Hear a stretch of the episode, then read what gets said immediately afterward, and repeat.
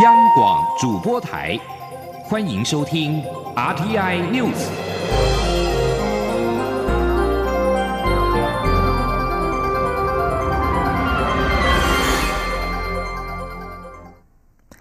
各位好，我是张旭华，欢迎收听这节央广主播台提供给您的 RTI News。国内唯一国家级的国防智库——国防安全研究院，今天。十三号低调的公布了国防科技趋势评估报告、中共政军发展评估报告以及印太区域安全评估报告等三份年度报告。其中，中共政军发展评估报告备受关注。报告指出，中国企图将军队从国土防卫型转向对外进攻型。一旦在二零二零年达到初步成果，台湾将是首当其冲。报告也指出，中国推行代理人方式，在台湾各层面进行统战，但就算政府想应应，也容易被批评是政治斗争，直言这是台湾面对中国锐实力的最大难处。记者肖兆平报道。这份谈及中共政军发展的评估报告，区分为中国对内政军改革以及中国对外的势力扩张两大篇章。在中国对内政军改革部分。主要介绍是中国军队改革。值得注意的是，有提到中共军力企图将军队从国土防卫转型向外向进攻型，且一旦增强了新型作战力量，台湾将会是首当其冲。不过，报告也提出建议，认为台湾必须适度增加军费，强化军事掩体与关键基础设施的保护。更指出，当前的台湾要与时间竞赛，除了构思新型创新不对称战略外，还要与周边国家加强军事交流与合作，才能确保国家安全与区域和平及稳定。而在中国对外的势力扩张部分，则是探讨中国以锐实力方式对海外及台湾的相关操作。除了透过“一带一路”对外输出中国模式的行为引发国际社会警觉与反之外，报告还点出，中国对台的锐实力应用是以培养代理人的方式，从事谍报情搜，取得台湾高科技半导体技术，透过外资包装投资台湾国安产业，报复违反一中原则的台商及艺人，或是以学术交流名义进行统战。报告指出，台商是过去常见的代理人，但随两岸民间交流热络，透过基层精英传递假新闻等讯息的情况越来越严重。例如，二零一七年的灭香灭佛，二零一八年的关西机场事件、香蕉过剩等都是案例。更值得注意的是，报告还引用了自由之家相关资料，指台湾媒体。在特定议题上会自我审查，以避免触怒中国政府；而在中国投资的企业主也时常影响媒体内容与立场，使台湾媒体的独立性受制于中国因素。报告还说，部分媒体长期有意无意宣传中国国力强大及其思想，这对年轻族群在民主价值观念的转变会有深远影响。因此，国防院建议。未来已以立法手段加以应应，以增加媒体独立性。报告还说，中国近年对台渗透，刻意和部分政党的两岸方针结合，并企图拉拢部分政党人士进行分化。所以，就算政府有心处理威胁，也容易被批评是对内的政治斗争。直言，这是台湾在面对中国锐实力的最大难处。中央广播电台记者肖兆平采访报道。此外，在国防院公布的国防科技趋势年度报告中，除了点出台湾承受许多来自中国网军的攻击之外，也说中国以假消息的干预政治做法，更是把台湾二零一八年的选举当作是试验场域，准备套用在二零二零年的美国大选。这份报告也探讨了多项具有发展潜力的前瞻国防科技，其中以无人载具以及自驾科技最受注意，因为除了可以用来侦察之外，也可以发展成攻击武器，这更是大大提高军事价值。报告也认同国防部发展不对称战力的军事战略，以免台湾能以不对称的质量优势，降低数量处于劣势的风险。继续来关心的是，民进党主席补选登记是在今天登记截止，共有两个人完成登记，两个人登记之后又撤回。最终完成党主席补选登记者为台湾民意基金会董事长尤银龙和行政院秘书长卓荣泰，形成两强相争的态势。根据选务日程规划，二零一九年的一月六号办理党员投票，一月九号公告主席当选名单。在党内中生代共同的推举之下，行政院秘书长卓荣泰下午登记参加民进党主席补选。卓荣泰表示，听到大家共同推荐时感到讶异，但大家的表情坚定，让他无法拒绝。卓荣泰说，民进党欠台湾人民一个承诺，应该要拿出对的政策，让人民过好生活。他表示，已经向行政院长赖清德请辞，会在适当时间离开行政院。记者王威婷报道。民进党主席选举峰回路转，这段时间，包括桃园市长郑文灿、台中市长林佳龙和挑战高雄市长失利的陈其迈，都被点名是可能角逐民进党主席的人选。但是郑文灿十三号深夜在脸书发文，表示中生代谦卑反省，共同承担责任，决定推举行政院秘书长卓荣泰参选民进党主席。卓荣泰十四号在郑文灿、陈其迈、新竹市长林志坚、台南市长当选人黄伟哲、嘉义县长当选人翁章良的陪同下登记参选。他表示，听到几位中生代的建议时，感到非常讶异，但是他们坚定的表情让人无法拒绝。卓荣泰表示，民进党必须深刻检讨，今天最重要的并不是民进党需要怎么样的党主席，而是台湾需要什么样的执政党。朱荣泰说：“民进党欠台湾人民一个承诺，应该要让民众过好生活。民进党未来将会是一个诚实务实、服务型的政党，全力协助执政团队。”朱荣泰说：“民主进步党可不可以抛开执政者的心态，紧握着我们建党的理想，跟我们一路走来的初衷，永远跟人民站在一起，这才是最重要的。”未来有机会，我也会愿意。我们走访台湾各阶层、各领域、各角落，跟讨厌民进党的朋友们一起来谈一谈民进党的问题。我认为民进党欠台湾一个承诺，欠台湾的人民一个承诺。这个承诺就是我们要拿出对的政策，让人民过好的生活。朱荣泰表示，他今天上午已经向行政院长赖清德报告参选党魁的决定，未来不会兼任民进党主席，所以已经向赖清德请辞，会在适当时间离开行政院。另外，朱荣泰也告知总统府副秘书长刘建新参选的决定。媒体询问是否支持蔡英文总统竞选连任，卓荣泰回答：支持每一个人都有当总统的资格，大家都可以公平竞争。但是蔡总统努力把台湾带往对的方向，应该努力让大家正面肯定蔡总统。针对民进党新潮流大佬吴乃仁宣布退党退流，朱荣泰表示，吴乃仁是党内和蔼的长辈，他希望吴乃仁还是可以继续留下来完成党的改造。中央广播电台记者王威婷采访报道。立委补选被视为白绿是否再度合作的指标，但在蔡科会之后，民进党宣布征召何志伟投入选战，柯家军陈思宇也在今天完成了参选登记，白绿合作破局。陈思宇表示，白色力量会保持合作的空间，不问蓝绿，不问政党，只希望改变人民及下一代的生活。陈思宇并且高喊要将白色力量带进国会，甚至向台北市长柯文哲喊话：“我在中央等你。”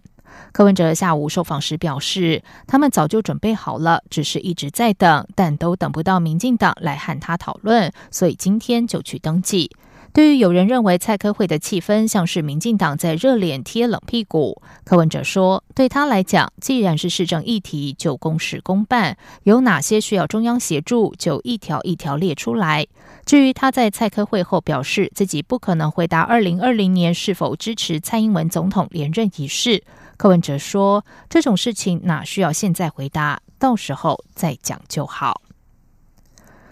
政府的能源转型工作持续。蔡英文总统今天出席活动时指出，尚未达到国家供电稳定、能源转型之前，需要以电力跨区调度来维持供电平衡。因此，总统特别呼吁中央和地方要互相合作。记者谢嘉欣报道。蔡总统十四号下午前往台电参观智慧电网特展，并参加中国电机工程学会会员代表大会。总统致辞指出，政府在能源转型、电力供应的目标是让绿能发电占比由当前的百分之五提高到百分之二十，因此需加速建制智慧电网、储能系统，并整合既有发电输配电系统，来提升台湾能源自主、绿能竞争力。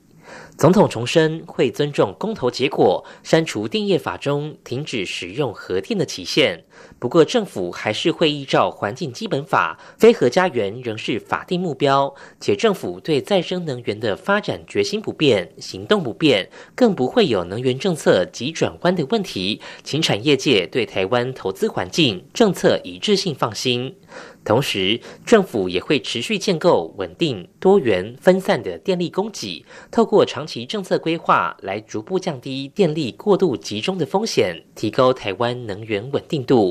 在达到能源转型之前，总统说，供电平衡需要靠电力跨区调度，因此特别呼吁中央与地方政府齐心合作。总统说，在这个长期目标还没达到之前，我们需要电力的跨区的调度。来维持整体供应的供电的平衡，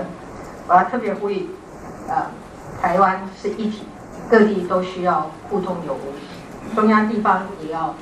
互相的合作，才能达到国家供电稳定以及能源转型的目标。总统最后也向在场电机工程精英喊话，希望能与政府一起努力，为国家发展打拼。中央广播电台记者谢嘉欣采访报道。在外电消息方面，在十二号挺过执政党保守党议员发动不信任投票的逼宫危机之后，英国首相梅伊在十三号告诉另外二十七个欧盟成员国，他认为他的脱欧协议已经获得国会多数支持，只差一点就能过关。梅伊十三号请其他欧洲联盟领导人相信他，表示有了欧盟各国的协助，他的脱欧协议渴望在国会过关，避免无序脱欧。梅伊因为担心原本在本周要在国会表决的脱欧协议会大败，十号临时宣布延后表决，并请求欧盟协助他寻找打破脱欧僵局的办法。梅伊正为临时性的北爱尔兰边境保障措施寻求法律和政治保证，并呼吁欧盟领导人看看他过去的执政表现，即使情势对他不利，成果依然非凡。另一方面，欧盟领导人十三号在布鲁塞尔举行的高峰会后表示，同意加快脚步为英国明年三月无协议硬脱欧做好准备。欧盟执委会主席容科说，他将在十九号公布应应计划的细节。法国史特拉斯堡耶诞市集遭到枪手攻击，造成死伤，让一个月来法国社会关注的焦点——黄背心运动失去了注意。二十九岁青年薛卡特十一号晚间持枪及刀前往史特拉斯堡耶诞市集攻击人群，造成至少三人死亡，十多人受伤。黄背心运动起于反对政府调涨燃油税，从十一月中旬起连续四个周末上街抗议，行动渐趋暴力。法国政府最终妥协，但部分黄背心仍然不满意，号召于十五号进行第五波街头抗议。史特拉斯堡液氮市集攻击案发生之后，有黄背心在社群网站上质疑，认为这正好给政府有更强硬围堵抗议分子的理由，而这类质疑很快就引起公愤和批评。相对温和的黄背心代表科西以哀悼为名，而且为了避免暴力重演，呼吁支持者十五号不要上街，维持和平抗议就好。但黄背心中较激进的一派则维持街头抗议的号召，持续要求总统马克宏辞职及允许人民发动公投。联合国气候会议正在波兰举行。以宾士车闻名的德国汽车制造商戴姆勒宣布，包括明年推出的电动修旅车 EQC，未来德国的工厂将使用本国的风电生产，二零二二年前实现用电零碳排目标。德国汽车工业全力投入电动车，而标榜使用绿电生产。福斯日前才表示，明年底推出的第一款低价位纯电动车生产过程将使用绿电。以上新闻由张旭华编辑播报。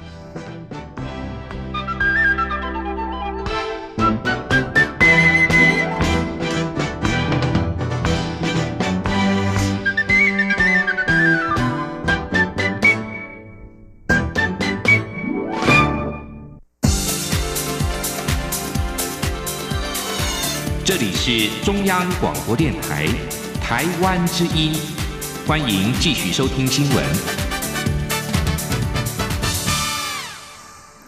时间是十九点十五分，欢迎继续收听新闻。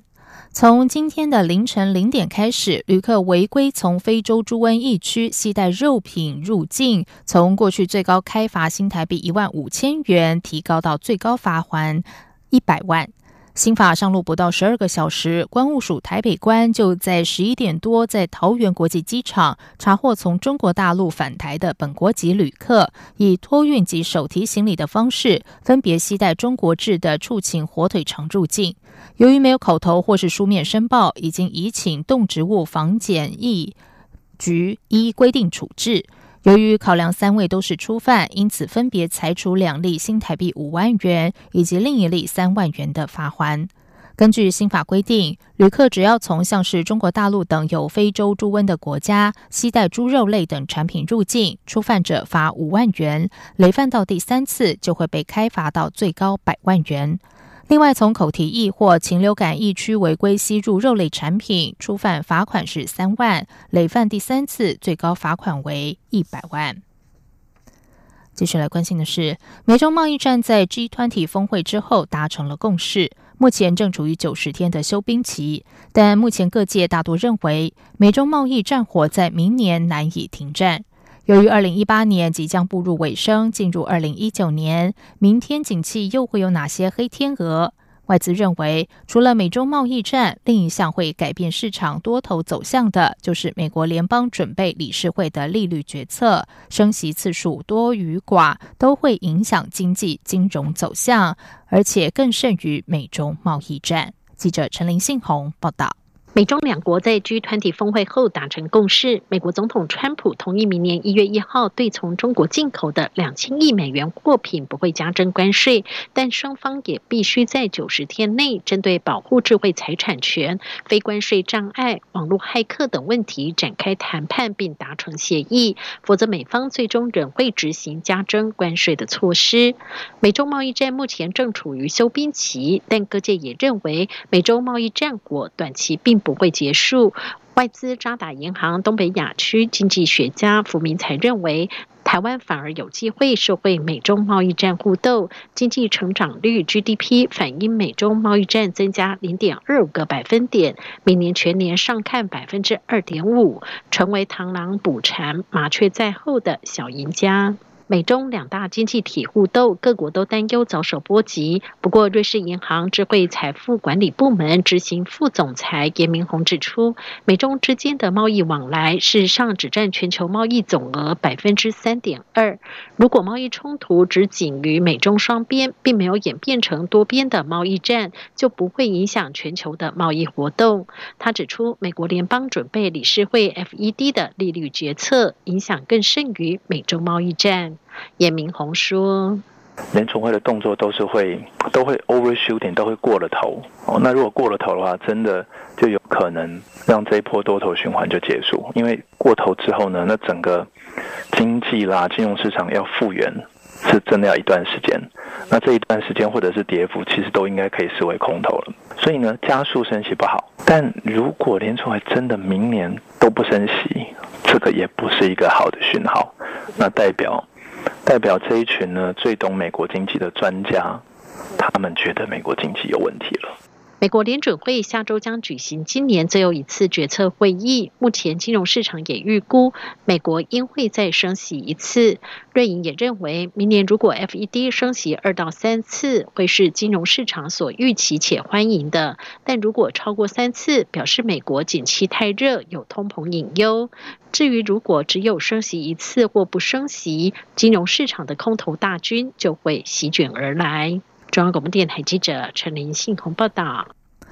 北台湾今天持续受到东北季风的影响，迎风面的地区都是湿湿凉凉的天气。不过，中央气象局表示，周六起东北季风就会减弱，北台湾也会短暂的回温。但是到了周日下午，今年入冬以来的第一波大陆冷气团就会来袭。预估十八号清晨，北台湾低温将会下探摄氏十二度，而这也创下近十年首波冷气团南下最晚的时间。记者吴丽君报道。这两天在东北季风影响下，迎风面的桃园以北和东半部地区都是阴雨天，尤其宜兰和基隆北海岸地区降雨时间比较长，苏澳甚至已累积到豪雨的标准。不过气象局表示，东北季风十五号就会减弱，届时北部和东半部的降雨就会逐渐趋缓，北台湾高温也可望重回二十二到二十四度，中南部则依旧维持。二十七到二十八度，花东则是二十四度，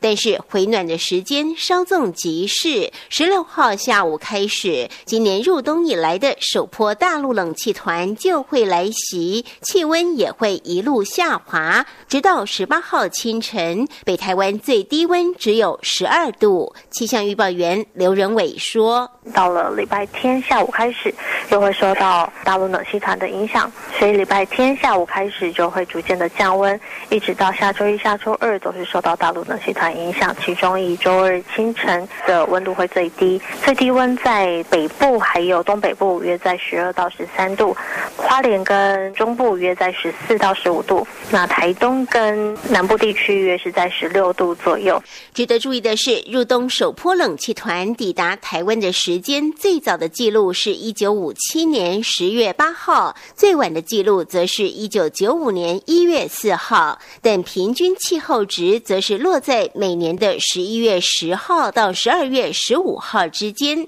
今年则直到十二月十六号才南下，并于十八号增强为台北低温下探十二度的冷气团等级，已刷新近十年来首波冷气团最晚南下的时间。所幸这波冷气团比较干，因此白天还可见到阳光，北部高温也有二十。到二十二度，华东及中南部的高温则维持不变。预估直到下周三冷气团减弱后，西半部都是东阳照拂的好天气，只有东半部地区还是会有些短暂雨。中央广播电台记者吴丽君在台北采访报道。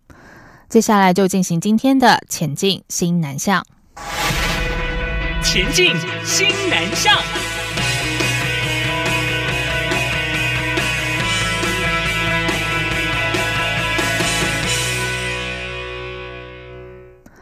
为了强化我国和印尼间的劳务合作关系，台印双方在劳动部长许明春以及印尼劳工部长哈尼夫的见证之下，今天在台北正式的签署招募、引进及保护印尼移工备忘录。劳动部表示，台印双方于二零一一年签署备忘录，规范引进印尼移工程序及健康检查，双方共同推动直接聘雇及防治人口贩运等事项。本次重签署备忘录是以二零一一年的版本为基础，扩大双边合作范围，增加双方同意扩大台印劳工事务合作的内容，包含促进职业训练、技能发展、就业协助、女性创业、身心障碍者能力建构事务的双边合作和交流。另外，并修正印尼移工在台衍生医疗费用，如由保险支付或依据法律规定负担后仍有不足，而且移工无力负担时，应该由印尼政府协助处理的约定。徐明春致辞时表示，印尼劳工在台人数已经将近二十六万六千人，希望透过台印劳工会议，加强双方劳工事务的紧密合作，共同为印尼劳工以及我国雇主谋求更大的福祉。台糖计划赴印尼设糖厂，好事多磨。台糖今天指出，先前寻觅土地，确定土壤条件不符，在迟迟无法获得可用土地情况下，将同步寻求与当地既有糖厂合作，但前提是当地糖厂效能、产糖品质必须要符合台电需求。台糖强调，不会放弃印尼设糖厂的计划。记者谢嘉欣报道。锁定印尼每年糖类需求缺口高达两百万吨以上，台糖急于在当地设立糖厂，但受到当地政经关系复杂、土地所有权掌握在原住民手上，且所有权可能不明等考验，台糖迟迟无法找到合适土地。先前虽一度寻得，但土壤检测报告出炉后，发现土质已不适合种植甘蔗。面对印尼糖厂计划卡关，台糖十四号指出，对于无法获得明确回复可用土地感到遗憾，但台糖不会放弃这项计划，会持续寻觅土地。另一方面，也会寻求与当地现有糖厂合作。台糖总经理管道一说：“现有的糖厂，我们也可以跟他们合作啊，就是现有的糖厂，也许他们的呃营运的状况，呃可以再做提升的话，我想这个也是一种合作的方式。我们不是说需要从头开始来做，就现有的糖厂的合作，这个我们也也也有在跟他们谈，说有没有有兴趣的对象。如果有兴趣的对象，我们就可以就现有的糖厂的。”提升效能或改进他们的营运绩效的方面，我们也可以来谈。至于是否将糖厂计划移往其他新南向国，台糖指出，目前在越南有合作的糖厂，原先考虑前往设立炼糖厂，但是评估一年需要进口三十万吨糖，将有二十万吨超出越南每年糖类进口配额，面临百分之二十五的高关税，不符效益。若将来越南政府修改相关进口管制措施，才可能重启评估。中央广播电台记者谢嘉欣采访报道。文化部今天在台北华山文创园区举办多元新南向文化新事业分享会，展示今年获文化部支持的各项计划。由世新大学推动的台非原住民青年交流和培力计划，今年加入部落工作者和大学生一同随在地组织投入部落营造工程。记者陈国伟报道。世新大学原住民族文化传播暨发展中心推动 Lima 牵起一个圆台非原住民青年交流与培力计划，从二零一六年起，组织原住民青年学子前往菲律宾进行为期两周的文化行动培训与交流，也与当地草根组织科蒂埃拉人民联盟以及科蒂埃拉青年中心等单位建立友好的合作关系。后来更深入原乡部落，了解当地议题，共同创作短片。今年。则是由世新学生与四名部落工作者共十二人组队，跟着在地组织到卡林嘎省的三个部落，实际投入以文化凝聚部落共识的重要部落营造工程。另外，也与马尼拉的青年组织及文化工作团体合作，参访马尼拉都会区的聚落与大学。部落工作者托佑兰表示，常见各国民众因公共议题上街头抗争，但在菲律宾却能看见透过艺术、戏剧等方式表。达诉求值得学习，用展演的方式去演出某些地方他们发生了什么事情。如果有解决办法的话，那后面他的解决办法会是什么？对，那他结果又是什么？因为戏剧的方式，它就很容易贴近人民，大家就会觉得这首歌很好听，然后就会想要去听他的歌词在讲什么，然后就会去了解它背后的意义。受到最大影响是这个。文化部次长肖宗煌期许这些获补助的团队能够长期耕耘，促进台湾与西南向国家间的交流。我们这样一年推动的话，我不敢讲说有一个很具体的成果，可是的确把台湾的小朋友，甚至说国外来的朋友，跟台湾的这些青年们，他们的关系拉近了，彼此开拓了一个国际上的视野。分享会上邀请 TIFA 多元综艺团，透过与印尼 Simple 艺术团的交流，带来印尼山口洋的达雅族舞蹈示范演出。肖宗煌说，许多国人对亚洲的印象容易聚焦在哈日、韩流，对东南亚及南亚国家较缺乏了解。文化部期盼透过东南亚人士来台文化交流合作补助计划等三项计划，让台湾的年轻人能借由计划申请，实践相关交流理念。中央广播电台记者陈国伟台北采访报道：新南向国家的经济成长快速，带动台商投资，人才需求也随之开出。外贸协会除了开办国际班东南亚语组，也办理新南向人才储备专班，近两年为台商培育将近四千人次的新南向人才。外贸协会国际企业人才培训中心从二零一五年在国际企业经营班中陆续开办了越南语、印尼语和泰国语组，其中两年级课程和新南向国家学校合作，让学员有一年的时间可以在当地学习交流。除了国际班新南向人才，外贸协会也在台北、台中、高雄办理新南向人才储备专班。以上新闻由张旭华编辑播报。这里是中央广播电台台湾之音。